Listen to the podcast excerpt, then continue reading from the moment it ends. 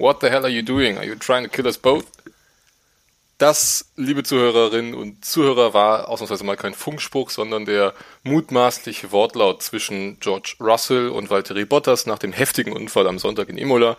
Und damit ein ganz herzliches Willkommen zur nächsten Folge bei Checkered Flag, eurem Formel 1 Podcast. Ich bin der Chris und neben mir sitzen wie immer Yannick und Paul und Jungs. Äh, wir hatten am Anfang der Saison die Befürchtung, dass die neue Saison nicht annähernd so viele spektakuläre Rennen liefern kann wie die letzte Saison, aber jetzt geht es doch direkt am zweiten Rennen mal wieder gut los in Imola.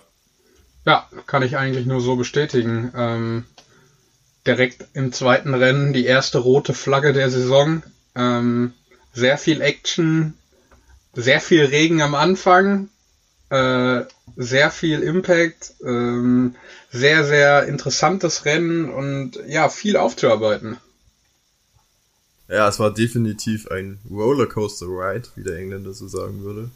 Es ist wahnsinnig viel passiert. Ähm, wenn ihr das Rennen verpasst habt, dann holt es auf jeden Fall nach. Es lohnt sich auch im Nachhinein noch. Und ja, ähm, der Unfall mit George Russell und Bottas, das war eine richtig heftige Geschichte. Und generell haben wir viel aufzuarbeiten, oder Jungs? Also ich habe ja den Samstag leider verpasst, ähm, musste das Qualifying noch später nachholen. Und ähm, ja, da ging es dann eigentlich direkt mal los bei Yuki Tsunoda.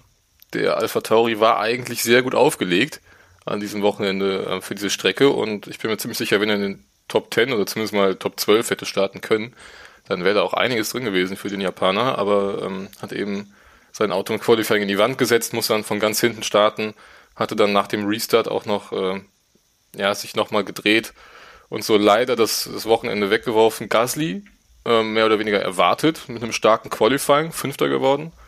Ähm, auch die Red Bull waren stark, trotzdem hätte man, glaube ich, eher erwartet, dass Verstappen sich die Pole holt. Ähm, die ging letztendlich an Hamilton, aber Perez mit einem starken Zweiten, das hat er dann aber leider äh, im Rennen wieder weggeworfen. Ja, generell war es schon ein denkwürdiges Qualifying. Also mit Yuki Tsunoda ging es los, hast du schon gesagt, aber für mich erstmal die große Überraschung war beide Williams in Q2 und beide Alphas ausgeschieden. Also da hatte sich das Kräfteverhältnis im Vergleich zu Bahrain dann zwischen den beiden Teams komplett gedreht. Ähm, George Russell auf P12, Latifi auf P14. Ich glaube, das war auch das erste Mal, dass Latifi ein gutes Qualifying gefahren ist. ja, das erste Mal in Q2, glaube ich, überhaupt. Genau. Ja. Und da war, das war schon das erste Ausrufezeichen auf jeden Fall. Ja, und du sagst es ja, Paul, ne? Also George Russell auf Platz 12 in einem Williams und damit vor einem Aston Martin von Sebastian Vettel. Ähm, für mich sehr, sehr überraschend auf jeden Fall und dass Latifi auch äh, in Q2 gekommen ist.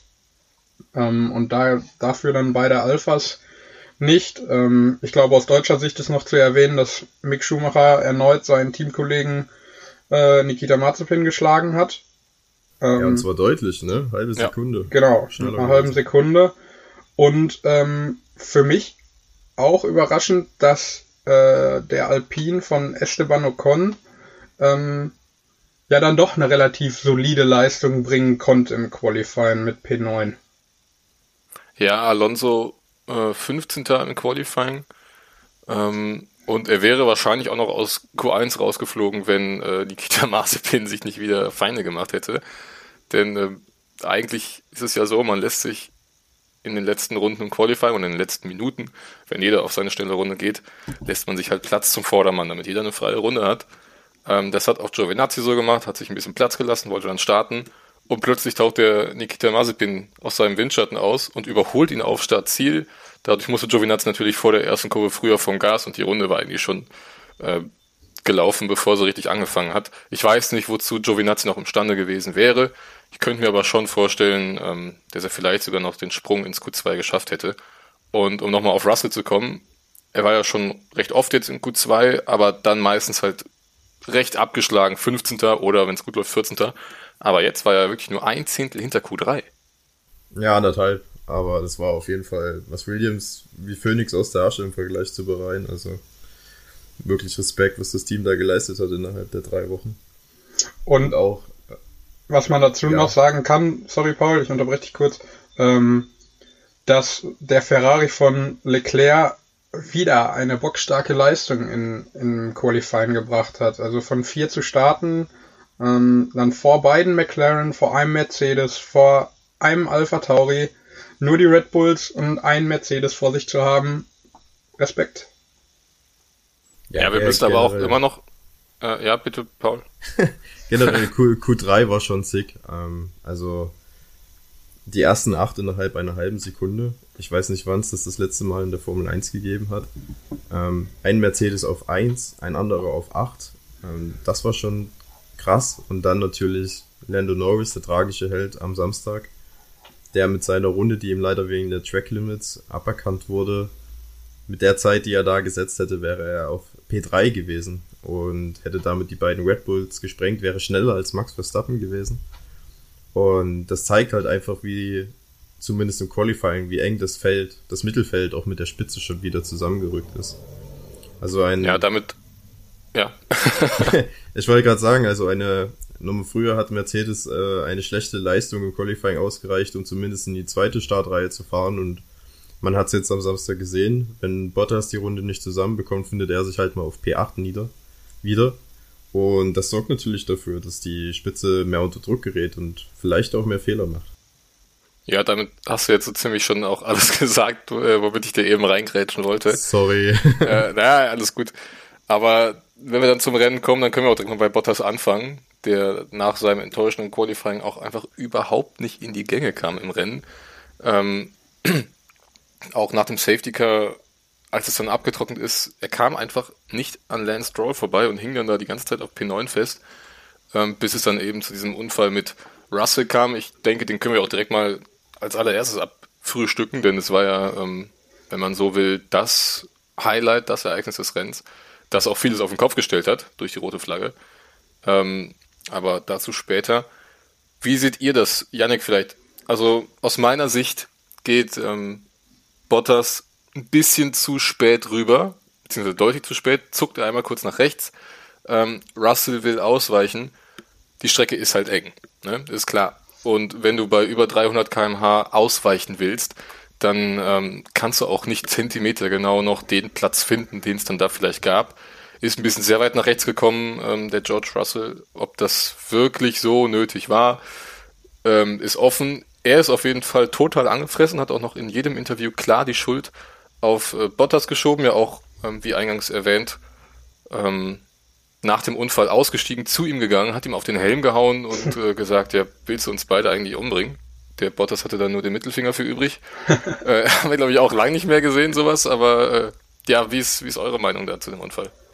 Ja, also, also ich, ich würde, ich würde, ich würde jetzt mal eben anfangen. Ähm, ich bin da auch doch, muss ich sagen, klar auf, auf Russells Seite. Ähm, die Fahrer haben dieses Gentleman Agreement, um genau diese ähm, Situation zu vermeiden. Und für mich ist der ähm, Valtteri da ja, zu spät rübergegangen, so dass Russell irgendwo äh, die Strecke ausging und aufs Gras musste. Und dadurch, dass es nass war, äh, hatte man ja auch in den vorherigen Runden schon gesehen, dass es immer mal wieder noch äh, nasse Stellen auf der Strecke gibt und äh, ein Gerutsche stattfindet und äh, dass, dass Russell die Kontrolle über seinen Wagen dann verliert, das ist ja eigentlich dann nur die Folge dadurch. Ähm, also für mich klar, dass Bottas der Schuldige ist. Ähm, finde es aber sehr interessant, dass in den Interviews, wie du gerade schon sagtest, Chris, ähm, Bottas klar die Schuld auf Russell schiebt und Russell klar die Schuld auf Bottas schiebt, so dass man sich da irgendwo nicht einigen könnte. Und ich habe äh, der der Russell hat da in, im Interview mit Sky noch einen sehr sehr interessanten Satz gesagt. Ähm, wenn ich nicht hinter ihm gewesen wäre, wäre er wahrscheinlich nicht so eng gefahren. Ähm, was ja darauf zu schließen lässt, dass ähm, da schon eine große Emotionalität hinsichtlich der kommenden Saison und der Verträge äh, ja, zu schließen lässt, denn ähm, Russell wird ja immer mal wieder gerüchtet als ja, Folgepilot von einem Fahrer der Mercedes. Ähm, ja, das wird mit Sicherheit sehr, sehr interessant im Folge, in, in der, ja, im Laufe der Saison das weiter zu beobachten, dieses ja, Privatduell. Ja, also die Schuldfrage da auf Bottas zu schieben, ist ein bisschen zu einfach. Also es ist natürlich kein also nicht fair im Sinne davon, dass man das nicht macht, dass er die da nach rechts zieht, aber man muss ja jetzt auch sagen, er hat ja jetzt die Türen nicht zugehauen. Ne? Also er ist ein Stück nach rechts gerückt. Natürlich kann das Russell irritieren, aber laut Reglement darf er ja auch einmal die Spur wechseln. Ähm, und er war ja mit der mit noch einer Wagenlänge auch noch vorne dran. Ähm, sicherlich nicht cool, was er da gemacht hat, aber jetzt an sich auch erstmal kein Regelverstoß. Also das hat ja die Rennleitung dann auch so gesehen. Im Nachhinein ein, von einem Race-Accident gesprochen. Das heißt also, dass kein Fahrer wirklich Schuld an der Sache gehabt hat. Ähm, aber ich finde es einfach, also der, dass der Unfall passiert ist, finde ich nicht toll, aber ich finde es toll, dass diese beiden Fahrer dann danach solche Emotionen zeigen. Ähm, weil ich glaube, das ist doch das, was wir alle sehen wollen. Und ja, also für Bottas wird's halt jetzt im, langsam schwer, ne, sein, sein Mercedes-Cockpit zu rechtfertigen.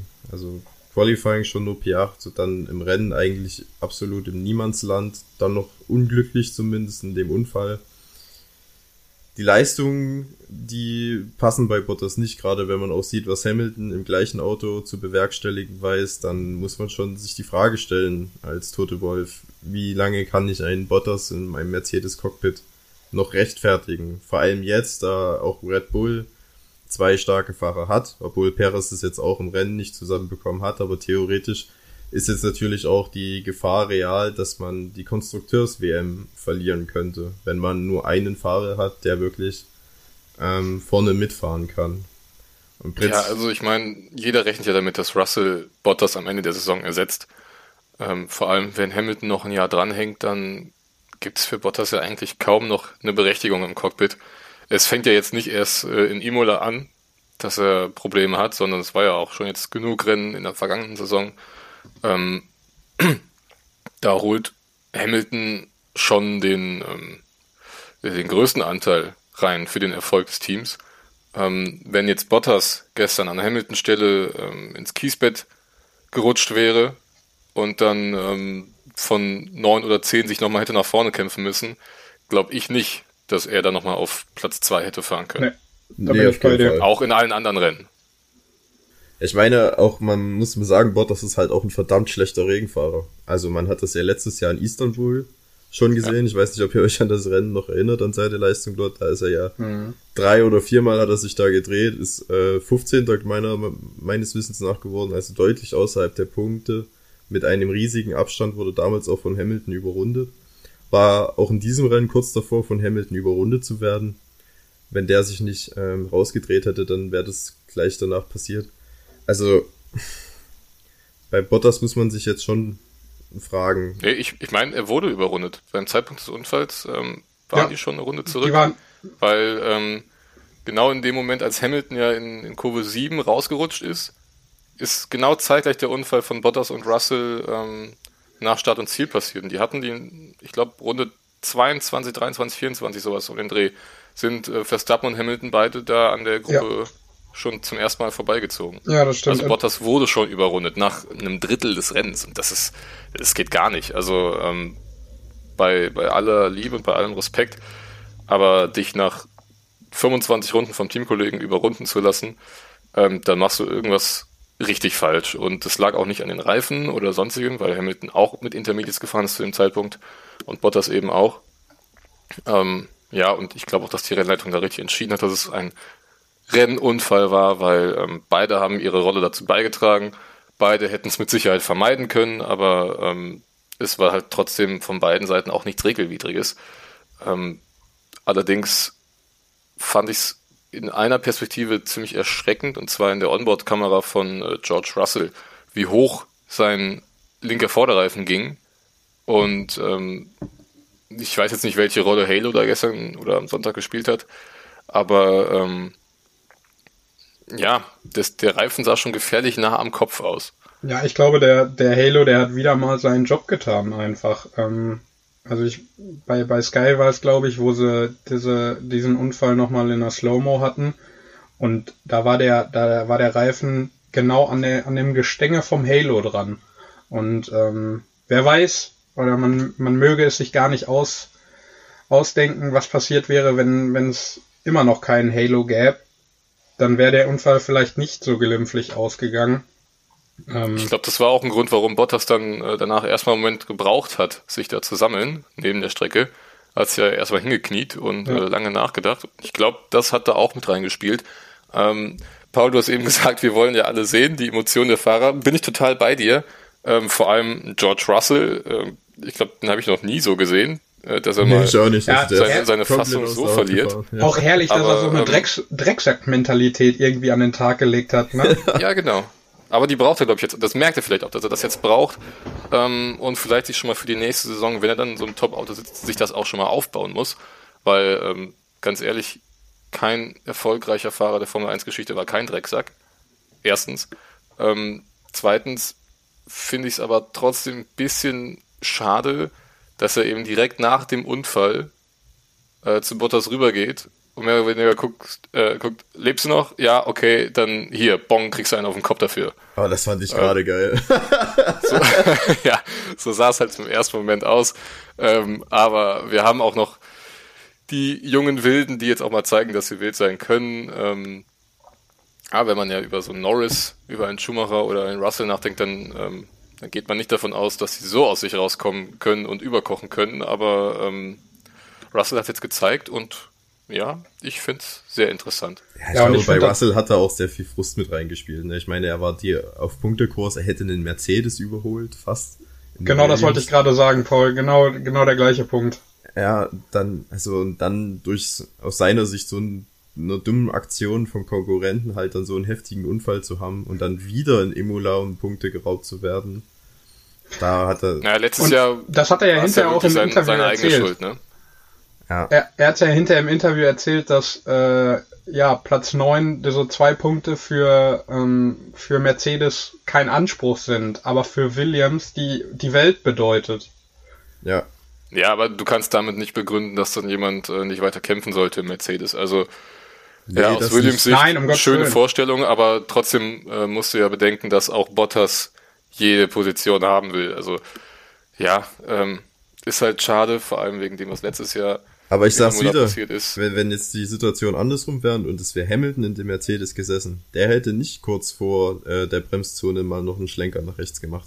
Der hätte sich vielleicht überholen lassen und hätte dann in der nächsten Runde sie zurück überholt. Oder hätte es. Ah, weiß ich nicht. Kommt hätte das Auto vielleicht. An in Runde 1. Von an da war Verstappen auch schon durch und äh, es wäre sinnvoller gewesen, wenn Hamilton vom Gas gegangen ist. Stattdessen ballert er noch über die, die Sausage Curbs und haut sich die Endplatte vom Frontflügel ab. Ja, ja. Aber ich meine, da geht's okay. um die Führung. Ähm, da, da ist das nochmal was anderes, als wenn du gegen P8 und P9 fährst, vor allem wenn du ein Auto hast wie ein Mercedes, ja. das eigentlich dreimal so schnell ist wie der Williams. Ähm, Aber ich glaube, also Hamilton hat ja im, im Laufe des Rennens dann im Kampf gegen Lando Norris dann auch nochmal gezeigt, dass er erstmal, dass Lando Norris gut fahren kann, aber auch, dass Hamilton gut fahren kann, dass er auch in dem Moment zurücksteckt, wo er merkt, dass er an, im, in dem Moment nicht an ihn vorbeikommt. Genau. genau, er hat ihn sich halt zurechtgelegt. Genau, korrekt. Ja, generell muss man sagen, ne, also Hamilton ist von P9 bis vor nach P2 gefahren. Ähm, das halt zeigt ja auch, was für ein Überholtalent er ist. Und dann siehst du halt im Vergleich Bottas, der es auf gut Deutsch nicht mal geschissen bekommt, sich gegen einen Williams zu verteidigen auf der Geraden. Also das ist natürlich. Also wir müssen natürlich schon auch ein bisschen wieder über das Glück reden, das Hamilton hatte, dass ja, genau diese Sekunde. Ja, pass auf, pass auf, pass auf, lass, lass mich mal ausreden. Ähm, er rutscht raus in Kurve 7 und genau im selben Moment gibt es einen schweren Unfall zwischen Bottas und Russell. Rennen wird abgebrochen, beziehungsweise unterbrochen, rote Flagge. Und äh, danach darf sich Hamilton zurückrunden. Wäre das nicht passiert, diese rote Flagge, dann wäre Hamilton auch nicht mehr auf dem Podium gelandet, bin ich mir sicher. Der hätte sich ja. gegen, ähm, gegen Norris, Leclerc und Sainz, hätte der keine Runde aufgeholt. Nee, definitiv ähm, nicht. Aber da jetzt nur von, äh, von Glück zu sprechen, ist mir auch wieder zu viel. Ähm, Gerade Social Media kann man sich ja kaum noch angucken. Ähm, mhm. Ja, er hatte extrem viel Glück gestern, aber ähm, das schmälert nicht seine Leistung, denn die war trotzdem bärenstark nach dem Ausritt. Allein, dass er überhaupt noch aus dem Kiesbett rausgekommen ist. Also da war ja. ich ja schon überrascht. Als er da mit der Nase in die Wand eingeschlagen hat, habe ich eigentlich gedacht, das war's jetzt und er muss aussteigen. Also das hat mich sowieso ein bisschen überrascht, weil es war ja jetzt auch nicht der Einzige, der an dem Wochenende im Kiesbett gelandet ist. Aber wenn man sich mal das anguckt, die sind ja fast alle da wieder rausgekommen. Ja. Mhm. Was, Früher ist man irgendwie öfter stecken geblieben, habe ich das Gefühl, vor allem im Regen. Ja, ja, was, was, was mich ein bisschen überrascht hat, weil eigentlich war, fand ich immer die Regel, bist du im Kiesbett, kommst du auch, kommst du nicht mehr da raus. Ja, vor allem, wenn du im Kiesbett stehen geblieben bist. Wenn du ja. noch rollst, dann ja. geht's vielleicht nur noch, aber Hamilton stand ja schon richtig. Mhm.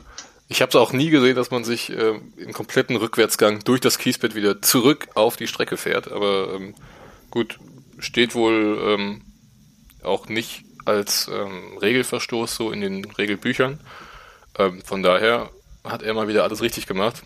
Ähm, er hätte eigentlich nur gefehlt, dass er wie damals 2007 am Nürburgring sich von so einem Kran wieder zurück auf die Strecke tragen lässt und dann einfach ja. weiterfährt. Aber ähm, nee, war schon, war schon richtig gut von Hamilton. Ähm, irgendwann hat er sich ja dann noch den Norris geholt für P2, aber und damit wären wir dann beim, beim nächsten Fahrer. Äh, Lando Norris oder generell das McLaren-Team hat ein blitzsauberes Rennen abgeliefert. Ähm, ich dachte eigentlich nach der roten Flagge, als er auf den Softs rausgefahren ist, die halten nie im Leben bis zum Ende durch. Aber ähm, hat sich dann beim Restart sofort in Leclerc gepackt und ähm, ja, gegen Hamilton lange gut verteidigt. Ähm, dann am Ende ging es halt nicht mehr, aber mein Gott, das war halt ein Mercedes, der da hinter ihm ist und dann auch noch von Lewis Hamilton gesteuert. Aber ähm, ja, es ging natürlich auch nur durch die Teamorder. Ja, also das ist das, was ich gerade ansprechen wollte. Ähm, wie viel, du, welchen Vorsprung Lando Norris gegenüber Daniel Ricciardo hat, ist schon außergewöhnlich. Also klar, Ricciardo ist neu im Team, muss sich erst eingewöhnen, aber Ricciardo ist halt, hat halt auch schon die Erfahrung von mehreren Teams und hat halt auch schon Rennen gewonnen. Und Lando Norris ist halt einfach momentan eine ganze Stufe besser als Ricciardo. Ich glaube, äh, Norris kam 20 Sekunden vor Ricardo ins Ziel, trotz roter Flagge. Ja, nach, der, nach, der, nach der Stallorder hatte Lando Norris nach zwei Runden schon sechs Sekunden Vorsprung auf Danny, mhm. Danny Rick.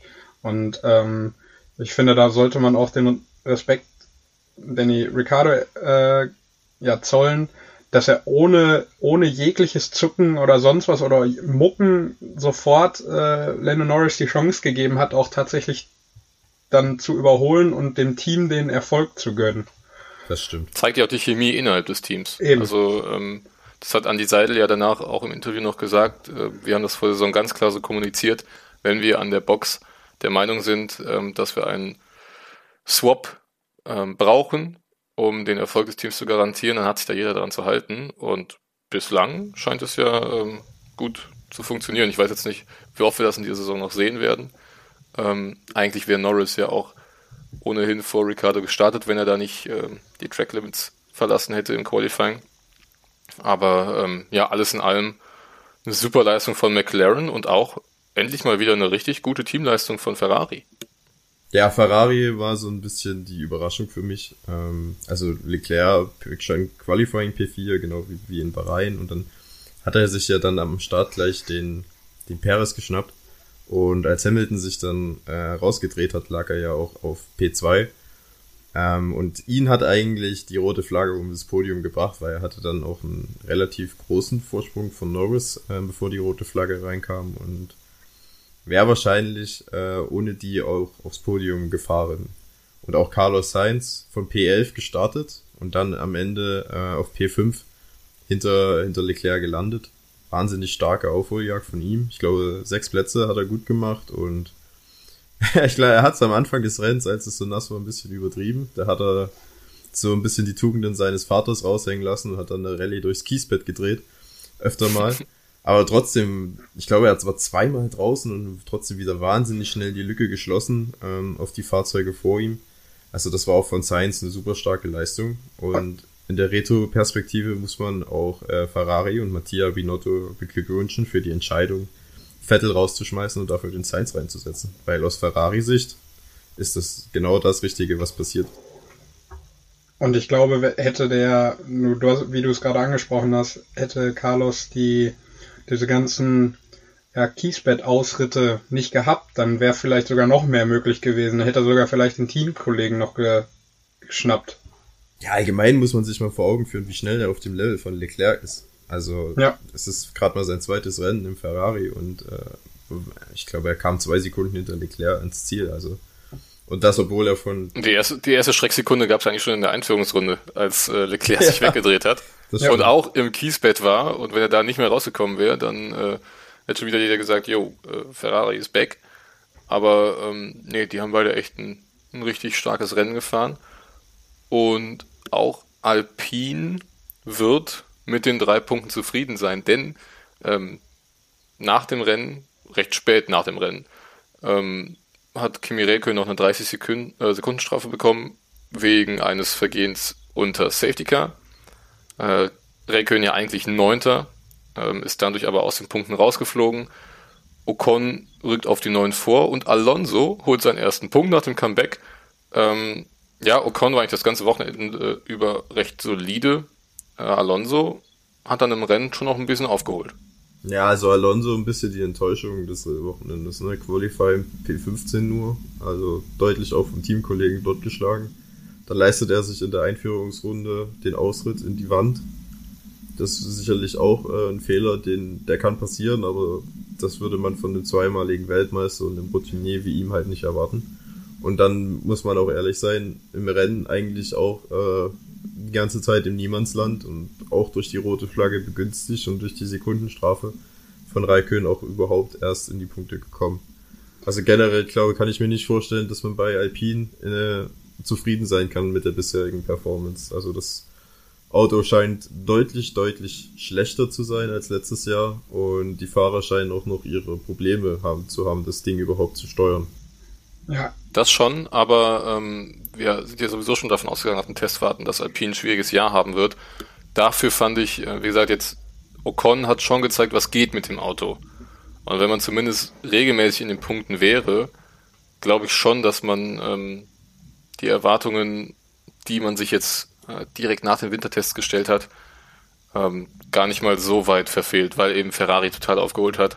Ähm, McLaren ist vorne mit dabei, Mercedes, Red Bull sowieso, also viel mehr als Platz 8, 9 oder 10 wird für Alpine dieses Jahr sowieso nicht drin sein. Ja, und bei Alpine äh, baut man ja auch schon das beste Formel 1 Auto aller Zeiten für die neue Saison. Hat man ja schon groß angekündigt. Ja, genau. Ich, also ich glaube auch, dass der Blick ähm, von Alpine schon ja, deutlich Richtung 2020, 2022 geht.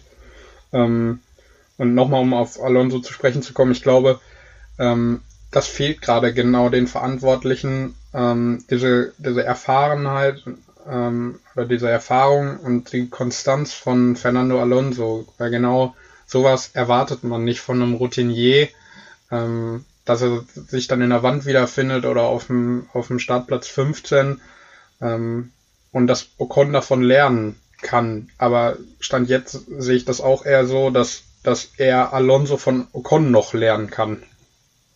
Ja, also Ocon war das ganze Wochenende schneller als Alonso, auch in den Trainings. Und definitiv dem Weltmeister momentan überlegen. Ähm, ähnlich sieht die Situation auch bei Aston Martin aus. Also auch Vettel äh, absolut im Niemandsland leider wieder dieses Rennen. Ähm, auch dieses Rennen wieder vom Pech verfolgt, muss man sagen. Da hat man bei Aston Martin ist äh, in der Einführungsrunde ein bisschen zu gut mit dem Abklebeband gemeint wodurch die Bremsen sich so stark erhitzt haben, dass sie Feuer gefangen haben und wirklich einfach die Bremse, Bremse weggebrannt ist. Also das muss man sich mal überlegen. Das gleiche auch bei Lance Stroll, nur mit dem Unterschied, dass sie in der Startaufstellung das bei Lance Stroll noch richten konnten, bei Vettel nicht. Wodurch er dann halt aus der Boxengasse wieder starten musste. Das heißt, wieder von ganz hinten losfahren. Und ja, also Vettel ähm, vom Pech verfolgt ist, glaube ich, wirklich das, was man gerade über ihn sagen kann. Ähm, ist, er war dann der Erste, der auf Trockenreifen rausgefahren ist. Ähm, direkt gefolgt von Mick Schumacher. Ja, pass auf, pass auf. Die ich beiden. Noch was sagen zu ja, ja, bitte, bitte. Dann das Geile war ja, und das, da musste sogar Vettel im Nachhinein drüber lachen, dass er dafür, dass die in der Boxenstraße Gasse nicht fertig geworden sind, glaube ich, erst nach 20 Runden oder so dann auch noch eine Strafe bekommen haben. Ähm, ja. Ich glaube, das war 10 Sekunden Stop and Go. Also genau. auch nochmal 30 Sekunden dadurch verloren. Vor allem hatte die Strafe ja bekommen, ein paar Sekunden nachdem er beim Boxenstopp war. Ja, genau. Ja. Also viel unglücklicher geht's ja wirklich nicht. Und dann am Ende gibt auch noch das Getriebe auf. Also es läuft ja, ich momentan. Glaube, das war so die Krönung des Wochenendes für ja. Aston Martin, dass sie dann wirklich ein paar Runden vor Ende des Rennens dann noch das Auto abstellen mussten und äh, ja, Sebastian Vettel das Rennen noch nicht mal beenden konnte. Ja, letztendlich äh, hat es ja trotzdem noch gereicht, um vor den beiden Haas zu bleiben, äh, weil die noch eine Runde hinterher waren. Aber ja, also ich glaube, das hat sich Sebastian Vettel auch anders vorgestellt, vor allem äh, seine Fans. Aber ähm, ja, man hat irgendwie ein bisschen Angst, dass der Aston Martin wirklich überhaupt nicht konkurrenzfähig sein kann diese Saison. Stroll macht halt auch das, was im Rahmen seiner Möglichkeiten drin ist. Ähm, und das macht er auch gut, das muss man jetzt auch mal sagen. Der hat ja in den letzten Jahren genug ähm, drauf bekommen. Im Moment sieht's recht solide aus, was er macht. Und stattdessen muss halt eher Vettel mal gucken, dass er ähm, sich sein Glück wieder erarbeiten kann. Ich würde dann ganz gerne noch über Red Bull sprechen. Und da haben wir einen Fahrer ziemlich schnell äh, abgearbeitet, das ist Max Verstappen. Äh, absoluten Granatenstart hingelegt, sich den Hamilton in der ersten Kurve schon geholt, direkt auch ein bisschen Vorsprung herausgefahren, dann wurde es irgendwann ein bisschen enger, dann waren es plötzlich nur noch zwei Sekunden zwischen den beiden, ähm, bis sie dann eben auf dieses ganze Verfolgerfeld äh, getroffen sind und sie alle überrunden mussten, wo Hamilton dann letztendlich ähm, auch das Auto verloren hat. Und nach dem Restart war Verstappen, glaube ich, gar nicht mehr zu sehen. Also die TV-Kameras haben sich nur auf andere Fahrer konzentriert. Und wenn du als Führender nicht gezeigt wirst, dann machst du eigentlich alles richtig. Ja, also Verstappen wirklich bärenstark am Sonntag. Am Samstag eher nicht so. Da hat er den Q3 in beiden Läufen keine saubere Runde zusammenbekommen. Sonst wäre er wahrscheinlich auch äh, auf Pol gewesen. Aber was ich bei Verstappen erstaunlich finde, ist, dass er meiner Meinung nach sehr stark gereift ist jetzt in dem Vergleich zu den Jahren davor. Also du musst halt auch erstmal diese Mentalität haben, dann am Start äh, von P3 nach P1 zu schießen und dann das Rennen so zu kontrollieren ähm, und die ganze Zeit so ruhig zu bleiben, auch wenn es mal kritisch wird. Ne? Also wie du gesagt hast, ich glaube, es waren acht Sekunden, die er Vorsprung hatte, bevor ähm, sie auf dieses Verfolgefeld gestoßen sind. Dann ist Hamilton bis auf zwei Sekunden rangekommen. Und Verstappen einfach fehlerfrei, das gesamte Rennen. Naja, nicht ganz fehlerfrei, ne? Bei dem einen Restart, da ist er ja über den Curb gerutscht äh, und hätte sich beinahe weggedreht, aber da konnte er das Auto noch fangen. Aber trotzdem, bärenstarke Leistung. Liegt jetzt noch leider ein Punkt hinter Hamilton, weil dieser sich die schnellste Runde hat holen können. Aber ähm, auch darauf angesprochen hatte dann auch nach dem Rennen ganz cool ähm, zu, zu, zu Wort gegeben, dass er gesagt hat, ja, das holen wir auch noch auf.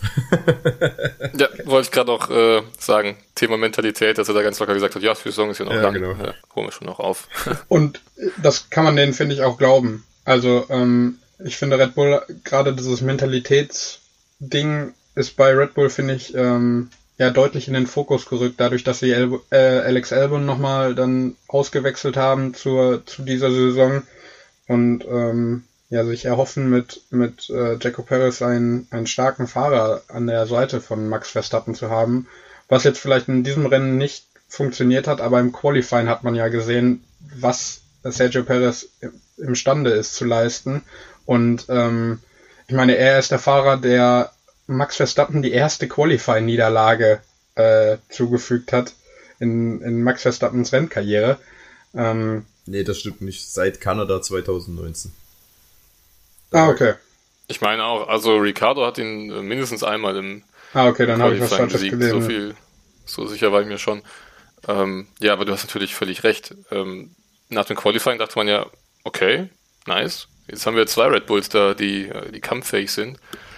Und dann, ja, geht's ja so weiter bei ihm. Ging ja schon im Safety Car dann los. Ähm, als er das Auto verloren hat, dann ähm, leicht zurückgefallen ist, und die anderen Autos eben wieder überholt hat unterm Safety Car, was eben verboten ist. Dadurch gab es mhm. Zeitstrafe und eigentlich wusste es dann schon, ähm, das Rennen wird auch weitestgehend gelaufen sein jetzt. Aber das Qualifying hat zumindest mal Hoffnungen gemacht. Naja, ne, ich meine, den Fehler, den hat die rote Flagge ja für ihn so ein bisschen ausgebügelt, den ersten zumindest. Also er ist ja dann, ich glaube, beim Restart lag er auf P4, meiner Meinung nach. Und ne, ich meine, da war ja das Red Bull 1-2 in, in, in greifbarer Nähe. Also wenn er da Norris und Leclerc gepackt hätte, dann hätte Red Bull immer noch den Doppelsieg feiern können. Aber dann passiert ihm halt dann auch wieder ein dummer Fehler, ähm, dreht sich raus und dadurch, dass das Feld dann halt äh, nach dem Restart so eng zusammen war, kam er dann auf P14 erst wieder rein. Und hat sich wahrscheinlich auch ein bisschen die Reifen kaputt gemacht mit seinem Ausritt ins Kies und letztendlich hat es dann nur für P12 gereicht. Und Perez war nach dem Rennen aber auch sehr selbstkritisch äh, mit sich selber. Er hat so ein bisschen als Entschuldigung gesucht, dass ähm, er den Red Bull halt nie im Nassen, bisher noch nie im Nassen gefahren ist, ähm, sich gar nicht gewusst hat, wie sich das Auto verhält. Ähm, das ist definitiv nachvollziehbar und ich glaube auch, dass ähm, das ein Rennen war, dass er relativ schnell ad acta legen kann und dann ähm, in den nächsten Rennen wieder vorne angreifen kann. Ich war mir aber eigentlich ziemlich sicher, dass ähm, Red Bull auch mit Sergio Perez im Februar noch Testfahrten in Silverstone gemacht hat, äh, als es nass war. Ähm, müsste man jetzt nochmal nachgucken, wie es da war.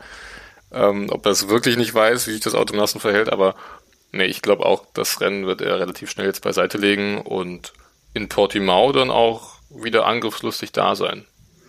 Und was, was ich noch sagen wollte, hm, ich finde, dieses Rennen hat ziemlich Aufschluss darüber gegeben, wo die jeweiligen Stärken der Big Two, würde ich jetzt einfach mal sagen, also Mercedes und Red Bull liegen. Ich finde, ähm, wie ihr eben gesagt habt, dieser Abstand, der sich auf einmal auf zwei Sekunden runter äh, reduziert hat, ähm, ich finde, man hat gesehen, dass die Red Bulls unheimlich schnell in den Kurven sind, ähm, aber trotzdem noch Nachteile auf den Geraden haben. Und ähm, wenn, wenn Red Bull das irgendwann vielleicht ja, kompensieren kann und ähm, vielleicht ein bisschen von dem Topspeed in den Geraden auf die, auf äh, Topspeed in den Kurven auf die Geraden legen kann, glaube, dann wird es äh, auch nochmal ganz, ganz spannend. Also laut Mercedes sind sie in allen Bereichen unterlegen. ähm, aber nein, ich gebe dir recht. Ich glaube, der Mercedes-Motor ist immer noch der stärkste im Feld, aber Honda ist definitiv nah dran. Also wenn man sich die Zeiten auf den Geraden anschaut, dann ähm, verliert der Red Bull nicht mehr so viel auf den Geraden wie in den Saisons davor. Ähm, ich weiß nicht, ich finde immer, bei, bei Sky vergleichen die immer die Qualifying-Runden zwischen dem ersten und dem zweiten, um zu zeigen quasi, wo die Zeit verloren wurde. Und da hat man gesehen, dass der Mercedes besonders gut in der Traktionsphase ist und in der Anbremsphase. Also da sind sie dem, dem Red Bull überlegen, da hat Hamilton die Zeit gut gemacht. Und in den Kurven hat äh, er quasi fast alles dann auf Paris wieder verloren. Aber der Mercedes kommt besser raus und der kann später bremsen. Und das ist natürlich dann halt auch für ja, Überholvorgänge, wie wir es jetzt auch bei, bei Hamilton gesehen haben, natürlich stark von Vorteil. Ja, und vor allem für Portimao ist das ja extrem wichtig, weil du eben viele bergab Anbremspunkte hast oder auch wieder bergauf und bergab äh, aus den Kurven raus beschleunigen musst. Und wenn du da eine Unsicherheit im Auto hast, dann kann ich das richtig viel Zeit kosten. Letztes Jahr war, glaube ich, auch Mercedes mit deutlichem Vorsprung ähm, in einem Doppelsieg in Portimao, wo Hamilton ja dann auch seinen 92. äh, Karrieresieg geholt hat.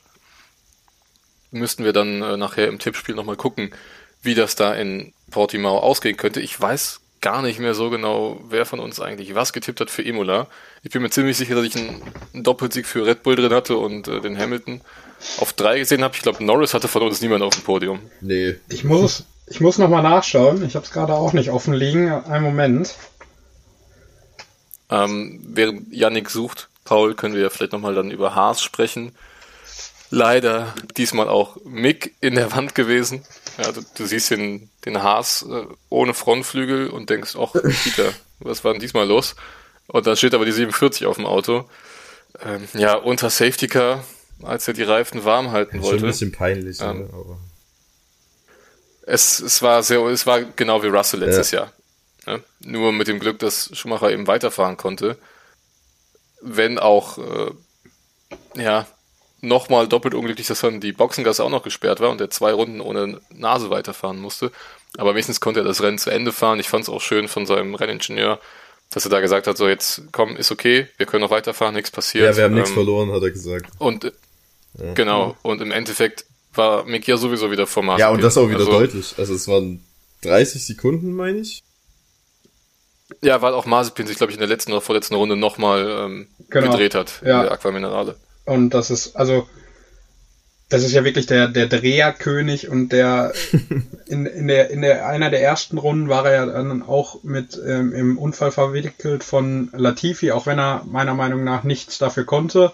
Nee. Ähm, hat nee. Latifi hinterher auch im Interview gesagt, dass er ihn einfach nicht gesehen hat, den Mazepin, aber es, es wiederholt sich ja wirklich von Woche zu Woche oder von Rennwochenende zu Rennwochenende, dass Nikita Mazepin immer irgendwo mit drin steckt. ob er, ob er einem das Qualifying versaut, ob er einem das Rennen beendet oder ob er sich selber das Rennen beendet. Ja, aber also einerseits, okay, er ist ein Rookie, da passieren oft ähm, viele Fehler. Die Art und Weise allerdings, wie er mit den Fehlern umgeht, die finde ich geht gar nicht. Also als er darauf angesprochen wurde, was er denn da mit Giovinazzi gemacht hat, hat halt einfach gesagt, ja, ich habe ihn halt überholt, wir sind ja Rennfahrer. Ähm, also das fand ich wirklich schwach von ihm, da ähm, so eine Aussage zu treffen, obwohl halt jeder weiß, im Qualifying lässt man sich Platz. Ähm, ne? Und jeder kann seine, äh, seine Runde in Ruhe fahren. Ganz schwieriger Satz. Ähm, das war ja in Bahrain auch so. Da hat er sich dann ähm, noch vorbeigedrängelt an drei, vier Autos, bevor er seine letzte Runde gefahren ist in Q1. Und dann in der ersten Kurve das Auto verloren und allen anderen wieder die Runde kaputt gemacht. Also ähm, da muss ihm jemand jetzt mal ganz dringend eintrichtern, Junge, so wie du dich gerade verhältst, geht's halt gar nicht. Ja, er ist irgendwie so auf dem Weg zum neuen Kevin Magnussen, ne? Also, ja, aber selbst Magnussen war noch sympathischer. Eben, und besser. Genau, absolut. Ja, und besser, absolut. Ähm, ich habe das Tippspiel offen. Äh, ganz interessante mhm. Ergebnisse. Ähm, Chris hat getippt Verstappen auf 1, Perez auf 2, Hamilton auf 3. Mhm. Paul war bei Hamilton auf 1, Verstappen auf 2, Bottas auf 3. Voll verkackt. Und meine Wenigkeit war Verstappen auf 1, Hamilton auf 2, Perez auf 3. Ja, ich Glückwunsch, Janik. Ja, dann war Janik am nächsten dran. Ne? Ja. Ja, ich würde sagen, der Sieg an diesem Wochenende geht an mich. äh, aber in Portimao geht es schon weiter. Also, äh, Genau. Ähm, es ist diesmal nicht so eine ganz menschenunwürdig lange Pause wie zwischen Bahrain und Imola. Ich weiß nicht, wie es euch ging, aber ähm, ich hatte zwischendurch wirklich Nahtoderfahrung. ganz, ganz eklige äh, Entzugserscheinungen, die also ich hatte. drei Wochen ist wirklich heftig. Äh, diesmal eine Woche weniger. Pause. Also in knapp zwei Wochen, das müsste dann das, das erste Mai-Wochenende sein, ja. ne? Korrekt. 2. Mai dürfte es sein. 30.04. geht's äh, mit dem ersten Training um 12.30 Uhr los. Genau, dann aber eine Stunde später wegen Zeitverschiebung äh, genau. nach Portugal. Also das Rennen dann, glaube ich, um 16 Uhr am Sonntag. Aber äh, ja, letzte Saison Portimao hat ja auch schon gezeigt, dass da ordentlich was los sein kann. Ich erinnere mich an die, an die ersten drei Runden, als plötzlich Carlos Sainz erster war und Kimi Räikkönen von 16 auf 6 vorgefahren ist.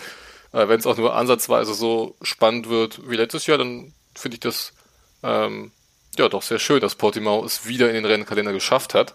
Apropos Rennkalender, ähm, bevor wir dann gleich zum Tippspiel kommen für Portimao, wir haben noch ein paar News. Ähm, also diese Woche gibt es nicht nur die Rennanalyse, sondern auch ein kleiner Newsflash von uns. Und Jungs, wir bekommen Zuwachs im Rennkalender nächstes Jahr. Paul, wie sieht's denn da genau, aus? Genau, und zwar hat die Formel 1 angekündigt, dass ab nächstem Jahr ein großer Preis in Miami stattfinden soll. Es ist wieder ein Stadtkurs. Die Formel 1 hat ähm, mit den Streckenbetreibern einen Vertrag über zehn Jahre abgeschlossen. Also wird uns ähm, Miami bis ins Jahr 2031 auf jeden Fall erhalten bleiben. Ähm, die Strecke als, als Unique Point, ähm, dass sie um das Stadion der Miami Dolphins führt und die Streckenbetreiber sind ganz stolz, weil man kann wohl irgendwie das, das Dach des Stadions begehen, also dann kann man Plätze buchen und wenn man quasi auf diesem Dach langläuft, hat man die Möglichkeit, alle Kurven der Rennstrecke zu überblicken. Und das soll es wohl so nur einmal auf der Welt geben. Ähm, interessant bei dem Miami GP ist aber, dass also es gibt einen sehr großen Bürgerprotest dagegen, sehr lautstark auch. Und letztes Woche, letzte Woche wurde dann, da hat dann der Stadtrat entschieden, den Bürgerprotest ähm, abzuwehren oder als ja, ungültig zu äh, erachten und wodurch erst der, ähm, der Vertrag mit der Formel 1 geschlossen werden konnte. Ich könnte mir vorstellen, dass es da auch nochmal ein bisschen Zündstoff gibt, weil die, ähm, die ja, die, die Anführerin, nenne ich sie jetzt mal, der Bürgerprotestbewegung, die hat da auch ein sehr böses Interview gegeben, dass das so äh, nicht funktionieren kann in einer Demokratie, ähm, auf gut Deutsch. Und bin ich mal gespannt, wie sich das Ganze noch entwickelt.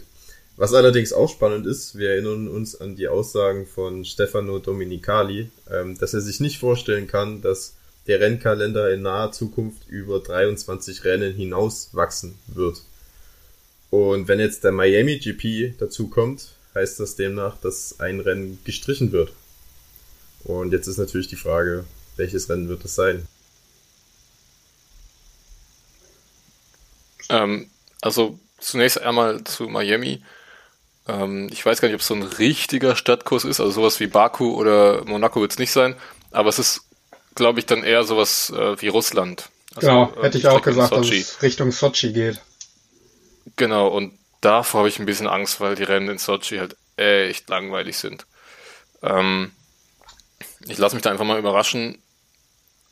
Und Paul, welche Strecke da gestrichen wird. Äh, Texas wird es nicht sein, denn ähm, es gab letzte Woche so ein kleines Frage-Antwort-Spiel mit äh, dem CEO der Formel 1, mit Stefano Domenicali auf YouTube zu sehen, ähm, der nämlich gesagt hat, dass es in den nächsten fünf Jahren definitiv mindestens zwei Rennen pro Jahr in Amerika gibt, weil man eben diesen Markt erschließen will. Ja, da interessiert sich halt einfach keine Sau für die Formel 1, muss man so sagen. ähm, ob das jetzt der Weg ist, weiß ich nicht. Ähm, ja, man verschreckt halt so ein bisschen die, die europäischen Anhänger ähm, und versucht dann die Fans aus den USA zu gewinnen. Ob das klappt, keine Ahnung. Aber ähm, was ich auch noch ganz interessant fand, dass er gesagt hat, dass auf jeden Fall innerhalb der nächsten fünf Jahre auch auf dem afrikanischen Kontinent gefahren wird. Und äh, wenn wir aber nicht über die 23 Strecken hinausgehen wollen, dann äh, müsst ihr noch eine Strecke dran glauben, die dann gestrichen wird. Aber ich weiß nicht, Janik, hast du vielleicht noch was zu Miami zu sagen? Ansonsten gibt's ja auch noch eine andere Strecke, die in der letzten Woche wieder ja, im Fokus stand. Ich, äh, ich halte mich kurz. Ähm, ja, ich finde das Projekt in Miami finde ich sehr, sehr interessant. Gerade auch mit dieser Einmaligkeit da auf diesem Stadiondach. Ähm, ja, wo, wo bei mir auch ein bisschen die Angst hegt, ist, dass ähm, das so eine, so eine Strecke wie Sochi wird, obwohl mir der, das Streckenlayout eigentlich recht gut gefällt.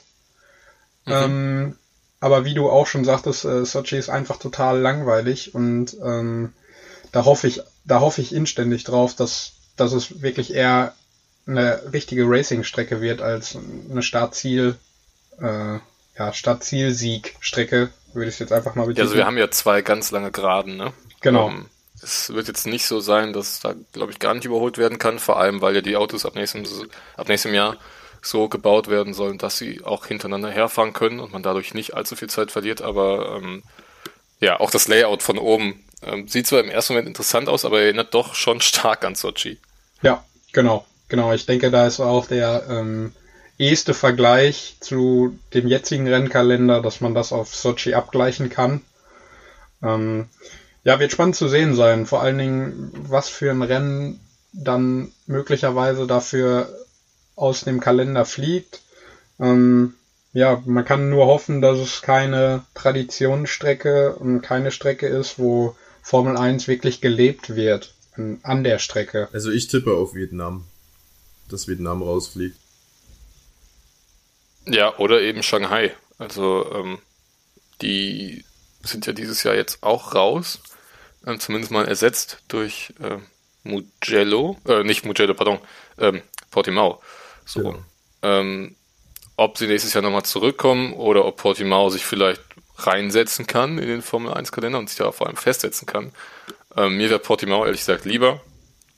Ähm, aber ja, da, da würden schon noch ein paar Strecken rausfallen, aber ich bin da ganz bei Janik, hoffentlich keine Traditionsrennstrecken. Ähm, mit Brasilien wurde ja zum Glück der Vertrag verlängert. Ja, ich weiß, ähm, dass das aber halt äh, auch Spanien so, so Japans. Ja, genau, Spanien, hat. Ähm, ja, die stehen auf der Kippe. Äh, ansonsten halt Spanien, Monster, Silverstone, das sind alles so Strecken. Auch Suzuka, finde ich, gehört für mich einfach dazu, zur Formel 1. Da würde ich echt hoffen, dass, dass die da nicht rausgekehlt werden. Ja, absolut. Kann man nur, kann, man, kann ich mich nur anschließen. Was aber für dieses Jahr rausgekegelt, wahrscheinlich, also was wahrscheinlich rausgekegelt ist für dieses Jahr, ist das Rennwochenende in Kanada. Da berichten übereinstimmende Medienberichte, dass die, das Rennwochenende dort nicht stattfinden kann. Jungs, könnt ihr uns da noch ein bisschen mehr drüber erzählen? Ja, genau, also ja, ja, mach ruhig. ähm, bei Sky waren, glaube ich, die ersten, die die Meldung aufgegriffen hat. Da ist es halt aufgrund der Corona-Situation so, dass die Regierung die Durchführung solcher ähm, Großereignisse, vor allem auch von Sportereignissen, demzufolge nicht erlauben wird, weswegen es halt so gut wie sicher ist, dass Kanada abgesagt wird. Ähm, offiziell ist es jetzt von der Formel 1 noch nicht verkündet worden, aber man kann schon davon ausgehen, dass das zeitnah geschehen wird. Und direkt nach der Absage ging natürlich auch die Spekulation los, ähm, wer denn den Kanada Grand Prix ersetzt. Und da gibt es zwei Alternativen.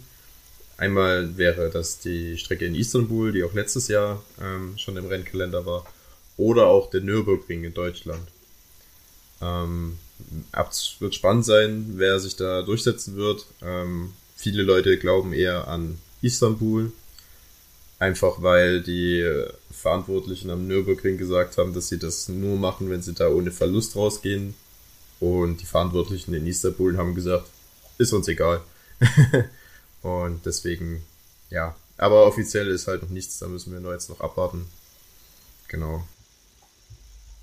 Ja, also ähm, wesentlich besser als in Kanada ist die Corona-Lage in Deutschland ja gerade, glaube ich, auch nicht. Deswegen wäre es diesmal relativ sicher, dass es äh, ohne Fans über die Bühne geht, leider. Sonst ähm, könnten wir gerne die Folge da vom Nürburgring ausdrehen. Aber ähm, ich glaube, wenn es am, am, am Ring stattfindet, dann ohne Fans. Und dann ist eben auch die Frage, ob der Nürburgring da überhaupt ohne ähm, Verluste rausgehen kann, wenn keine Fans kommen. Deswegen befürchte ich auch, dass da eher dann wieder Istanbul kommt ähm, befürchten nicht, weil ich die Strecke in Istanbul nicht mag, ganz im Gegenteil. Hat ja letztes Jahr auch gezeigt, äh, was für spektakuläre Rennen da stattfinden können. Aber ähm, ja, ich finde Nürburgring einfach schon schön. Ich fand es auch letztes Jahr ähm, sehr angenehm, dass da wieder im Formel 1 Rennkalender drin war. Ist halt auch eine dieser Traditionsstrecken, ähm, die man, glaube ich, einfach sehen will auch. Äh, nichtsdestotrotz, egal welche von beiden Strecken es wird, ich bin mit beiden zufrieden. Schöner finde ich es natürlich am Nürburgring. Ähm, aber da ja ohnehin keine Zuschauer erlaubt sind, leider ähm, macht es, glaube ich, letztendlich keinen allzu großen Unterschied. Ich weiß nicht, wie ihr dazu steht. Ja, also. Ja, ich glaube. Nee, ja, mach du, Janik. Paul, mach du erst. Ja, okay. Ähm, ich glaube auch, dass die Situation am Nürburgring beziehungsweise die finanzielle Situation angespannter ist als die in Istanbul. Und ähm, ja, alleine deswegen schon schwierig wird, den Grand Prix nach Deutschland zu holen. Dann kommt die ähm, Corona-Lage dazu, was es nicht leichter macht. Ähm, und ja, ich meine, wenn, wenn man jetzt aus der Sicht der, der Offiziellen der Formel 1 guckt, ähm, hat Istanbul ja auch genug Werbung für sich betrieben im letzten Jahr, um da nochmal ein Grand Prix stattfinden lassen zu können. Und so dass ich auch denke, dass äh, Istanbul der den Kanada Grand Prix ersetzen wird. Ja, letztes Jahr war es ja auch noch so, dass die Formel 1 die Strecken bezahlt hat dafür, dass ähm, sie dort halt Grand Prix fahren darf. Das ist dieses Jahr nicht mehr so, weshalb halt auch der Nürburgring halt nicht weiß, wie sie das Ganze finanzieren sollen. Und in Istanbul ist glaube ich so, dass es dafür staatliche Zuschüsse gibt, deswegen es wahrscheinlich auf Istanbul hinauslaufen wird. Genau, aber wir werden sehen. Offiziell ist wie gesagt bisher noch nichts was auch so ein bisschen äh, am Argen ist, ist die Geschichte um Aston Martin. Ich weiß, für euch Zuschauer zum Einordnen, Aston Martin in Person von Teamchef Ottmar Schnaffsauer hat sich am Wochenende der Presse gestellt und hat gesagt, dass man mit dem momentanen Reglement nicht glücklich sei. Ja, zur Erinnerung, die bei der Unterboden wurde beschnitten, es wurde vor den Hinterrädern ein Dreieck herausgeschnitten, um den Abtrieb auf der Hinterachse zu reduzieren. Ähm, ursprünglich geplant, um die Reifen zu entlasten, weil der Reifenhersteller Pirelli Angst hatte, dass mit steigender Belastung die Reifen immer öfter platzen könnten, wie letztes Jahr in Silverstone. Ähm, das Ganze wurde letztes Jahr in einer äh, Kommission der Technikchefs der einzelnen Teams diskutiert und es haben sich alle einstimmig dafür entschieden, dass man die Regeln so ändert, wie man sie jetzt halt geändert hat. Nun, im Jahre 2021 stellt sich der Teamchef hin und sagt, dass man mit dieser Regeländerung nicht glücklich sei, weil es die Teams, die mit einem niedrigen Anstellwinkel fahren, äh, benachteiligen würde. Also sprich, die wären von dieser Regeländerung stärker getroffen. Die einzigen Teams, die einen solchen niedrigen Anstellwinkel fahren, sind halt Mercedes und das B-Team von Mercedes, der Aston Martin. Ja, ähm, Schnafsauer sagte, man möchte sich mit der FIA zusammensetzen und über eine mögliche Angleichung ähm, der Verhältnisse zu reden, ohne dabei zu nennen, wie so eine Angleichung denn aussehen könnte. Also wahrscheinlich würde er gerne oder hätte er gerne, das vermutet man jetzt, dass man einfach die Regeln zurücknimmt und quasi mit den Autos vom letzten Jahr fährt. Und wie ihr euch vorstellen könnt, ähm, stieß das natürlich bei den anderen Teams auf Unverständnis, um das nett äh, zu formulieren. Also äh, Franz Toast, der T-Shirt von Alpha Tauri, hat das totalen Schwachsinn genannt. Genau, also ziemlich lächerliche Aktion. Um, und um den Ganzen noch die Krönung aufzusetzen, hat äh, Schnaffsauer auch behauptet, ähm, das sollte es bei den Gesprächen mit der FIA zu keinem positiven Ergebnis für Aston Martin kommen, man sich halt auch sportrechtliche Schritte ähm, offen hält. Wie steht ihr dazu, Jungs? Also ich glaube, im Englischen gibt es einen Begriff, der nennt sich Crybaby. Und das, das kann man in dem Fall, glaube ich, auf Ottmar Schaffnauer anwenden. Also du hast ja schon gesagt, es wurde einstimmig entschieden, dass sich die Regeln eben in diese Richtung ändern.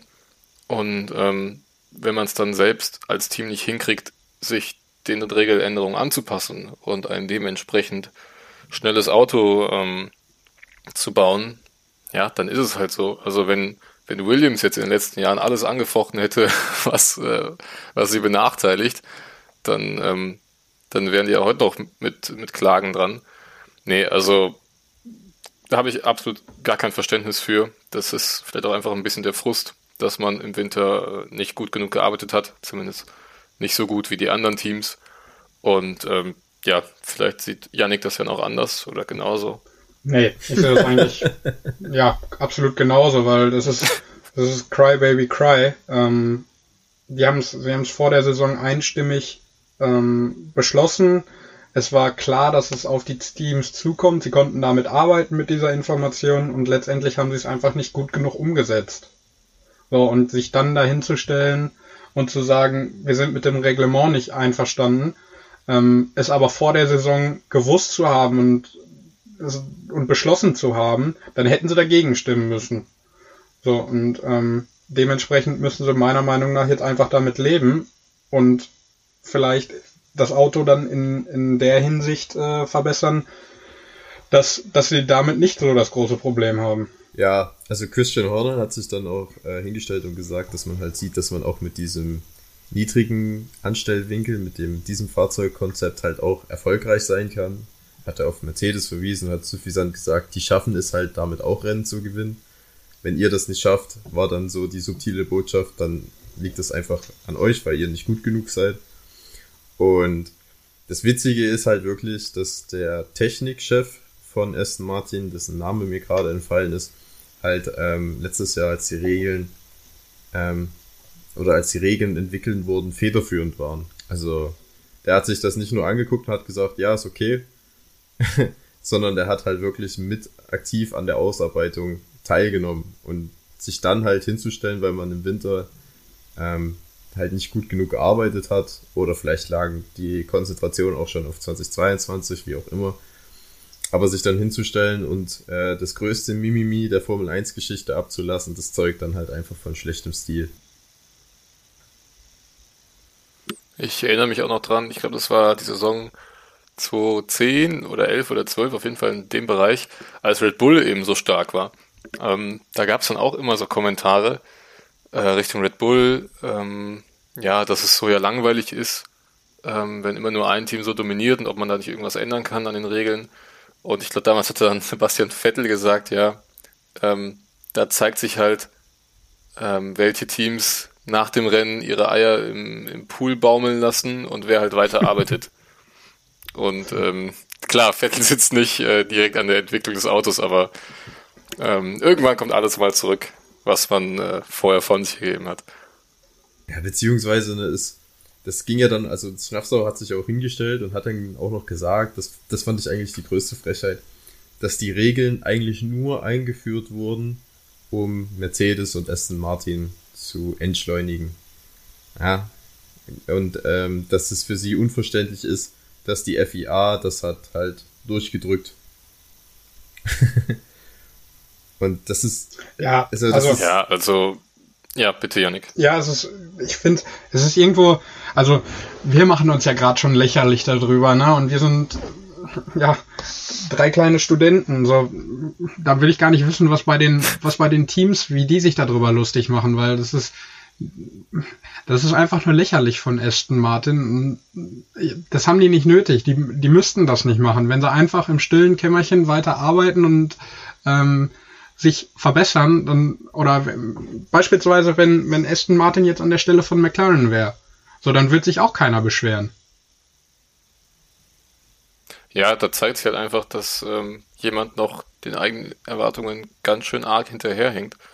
Und äh, mit solchen Aktionen versucht man dann vielleicht einfach mh, hm, den Fokus eher von sich wegzurichten und dafür eher darauf zu richten, wie, ähm, wie verkorkst gerade die Regeln sind, aber das ist halt einfach nicht der Fall, wenn man selbst dran gearbeitet hat an den Regeln. Ja. Und ähm, ja, ich weiß nicht, ob, ob Ottmar Schaffner jetzt schon Angst hat vor Papa Stroll, ob er vielleicht bald abgesägt werden könnte.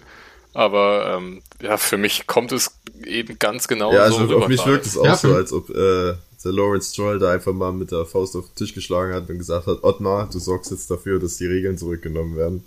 Ich habe keinen Bock mehr hier jetzt ein neues Auto zu entwickeln. Und der arme Ottmar musste dann geprügelt zur Presse und dann diesen Scheiß von sich lassen. ja, und das ist ja auch irgendwo ein Fingerzeig äh, auf die Unzufriedenheit im eigenen Rennstall. Na, also ich glaube schon, dass der, dass der Lawrence Stroll da einen großen Druck auf den Schaffenauer ähm, ausübt. Ja, total. Weil ähm, da kann ja keiner mit zufrieden sein mit den Ergebnissen, die Aston Martin momentan einfährt. Ja, vor allem äh, Stroll hat sich ja auch hingestellt vor Saisonstart und hat gesagt, dass er von seinem Team eine Sechs-Sterne-Saison erwartet. Ja, also ich denke, Lawrence Stroll hat sich äh, schon vorgestellt, wie er hier äh, in jeder Hand fünf Siegerpokale mit nach Hause nimmt. ja. Am Ende der Saison und die Realität sieht jetzt halt leider komplett anders aus und ähm, ja, ich glaube, im, im Verlieren ist äh, Stroll Senior nicht so gut. Nee, das glaube ich auch nicht. Ähm, er ist auf jeden Fall äh, dedicated, wie man im Motorsport da, glaube ich, sagt, ähm, zu gewinnen. Aber ob er auch die andere Seite bedacht hat, dass man auch mal ein bisschen weiter hinten im Feld liegen könnte, weiß ich nicht. Ähm, Jungs, habt ihr noch irgendwas auf eurer Tagesordnung? Ja, ein letzter Punkt. Äh, für alle Gamer da draußen, ganz wichtig, das neue Formel 1 Spiel wurde letzte Woche offiziell von Codemasters angekündigt. Ähm, diesmal das erste Spiel unter der Schirmherrschaft von EA und das erste Mal mit Story-Modus, also mit richtigen Story-Modus, mit dem ähm, Namen Breaking Point. Also das ist so ein bisschen ein Wortspiel, weil Breaking Point heißt ja eigentlich erstmal Bremspunkt. Aber Codemasters macht danach auch nochmal das Breaking Point, also im Sinne von brechen. Ähm, und quasi die Frage stellen sie in den Raum, wann erreichst du den Moment, an dem du zusammenbrichst? Und ja, ich weiß nicht, wer von euch F1 2019 gespielt hat. Da gab es diese total sympathische Figur namens Devin Butler. Der ist auf jeden Fall wieder mit am Start. Ähm, das heißt, es kann eigentlich nur Grinch werden. ich dachte schon, du verlierst jetzt noch positive Worte von Devin Butler. Ähm, nee, dann, dann ist ja gut. Also, ähm, ja, lassen wir uns mal überraschen. Ich glaube, jetzt letztes Jahr noch nicht so viel zu sagen. Es kommt auf jeden Fall ähm, wieder im Sommer raus, 16. Juli. Ähm, es gibt Gerüchte, dass eben noch nicht alle Strecken von Anfang an dabei sind, zum Beispiel Imola und Portimao, sondern dass sie dann eben erst mit späteren Updates dazukommen. Das fände ich persönlich ähm, ja, sehr, sehr mies. Auch wenn man natürlich weiß, wie viel Zeit es braucht, um so eine ähm, Strecke zu erstellen für die äh, Entwickler und die müssen ja auch noch mit Corona klarkommen, können auch nicht alle Leute in ihrem, ähm, in ihrem Zentrum haben, aber naja, wir lassen es einfach mal überraschen. Und ansonsten würde ich sagen, wir sind durch, wenn jetzt keiner mehr noch ganz dringende Einwände ja. hat. Ich habe noch einen, und, äh, und zwar müsst ihr mir noch eure Tipps fürs, ähm, ah, Wochenende, ja, fürs Rennwochenende ja, ja, in Portimao geben. Ganz, ganz richtig. Ähm, ja, dann, dann, dann greife ich jetzt einfach mal das Wort und fange an. Ich weiß nicht, Janik, hast du Stift und Zettel bereit? Ist oder? bereit. Wie machen wir das? Ist alles bereit? Die Feder ist stark. So, dann sag ich. dann sag ich, dass ähm, Hamilton sich den Sieg holt in Portimao vor Verstappen und Carlos Sainz. Ja, ich gehe mit, mit, also ich habe das letzte Mal Hamilton genommen und dann ist es Verstappen geworden. Ähm, deswegen nehme ich jetzt wieder Verstappen. Ähm, sag Hamilton wird Zweiter. Und ich sage, dass Perez sein erstes Red Bull Podium holt und dementsprechend Dritter wird. Ja. Ähm, ich glaube auch, dass Hamilton gewinnt. Das ist ähnlich wie Chris. Ähm, gehe dann auf ein, eine Verbesserung von Lando Norris zu diesem Wochenende und setze ihn auf P2 und sehe nach langer Durststrecke einen Ferrari auf dem Podest mit Charles Leclerc. Also, ja. Ja, dann haben wir wenigstens mal alle wieder was Unterschiedliches, ne? Am Ende wird es wahrscheinlich wieder äh, nichts von unseren Ich wollte Tipps. gerade sagen, am Ende leg ich wieder total. Äh, nee, ich freue mich, ich freue mich total auf Portimao.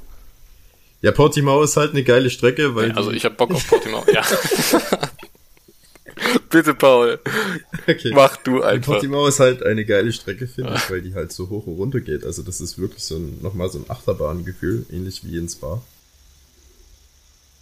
Und die sah halt zumindest vom Layout letztes Jahr sehr cool. Also ich bin sie selber noch nie in irgendeinem Spiel gefahren. Aber ich hätte auf jeden Fall Bock da im, im neuen Game dann die ersten Runden im Portimao zu drehen, weil dieses Streckenlayout hat mir letztes Jahr schon sehr gut gefallen. Ja, also ich äh, habe glücklicherweise ein Spiel, auf, ähm, auf dem ich da in, in Portimao fahren kann. Ähm, es ist schon sehr anspruchsvoll. Also klar, Streckenführung total cool, aber wirklich anspruchsvoll. Ähm, vor allem was Bremspunkte finden angeht, weil einfach viele Kurven ähm, blind angefahren werden müssen, weil man sie einfach nicht sieht. Weil sie hinter einem Berg sind oder weil es vorher nochmal ganz steil bergauf geht oder bergab. Ähm, also da muss man wirklich mal äh, ein Lob an die Streckenarchitekten aussprechen. Die ist wirklich gelungen, in meinen Augen. Ja, und ich glaube, ich glaube, damit kann man, das sind auch gute Schlussworte, um, um, das, um das Wochenende in Imola zu beenden und den Blick auf Portimao zu richten. Sehe ich ganz genauso. Ähm, wir hoffen dann, dass euch diese Folge auch wieder gefallen hat. Lasst gerne Feedback da über die bekannten Kanäle auf Instagram oder Twitter könnt ihr uns immer erreichen und ähm, dann hören wir uns wieder in zwei Wochen nach dem Rennen in Portimao. Danke Yannick, danke Paul. Äh, war mal wieder eine schöne Folge mit euch und ähm, ja, bis dahin. Wiederhören. Macht's gut. Macht's gut!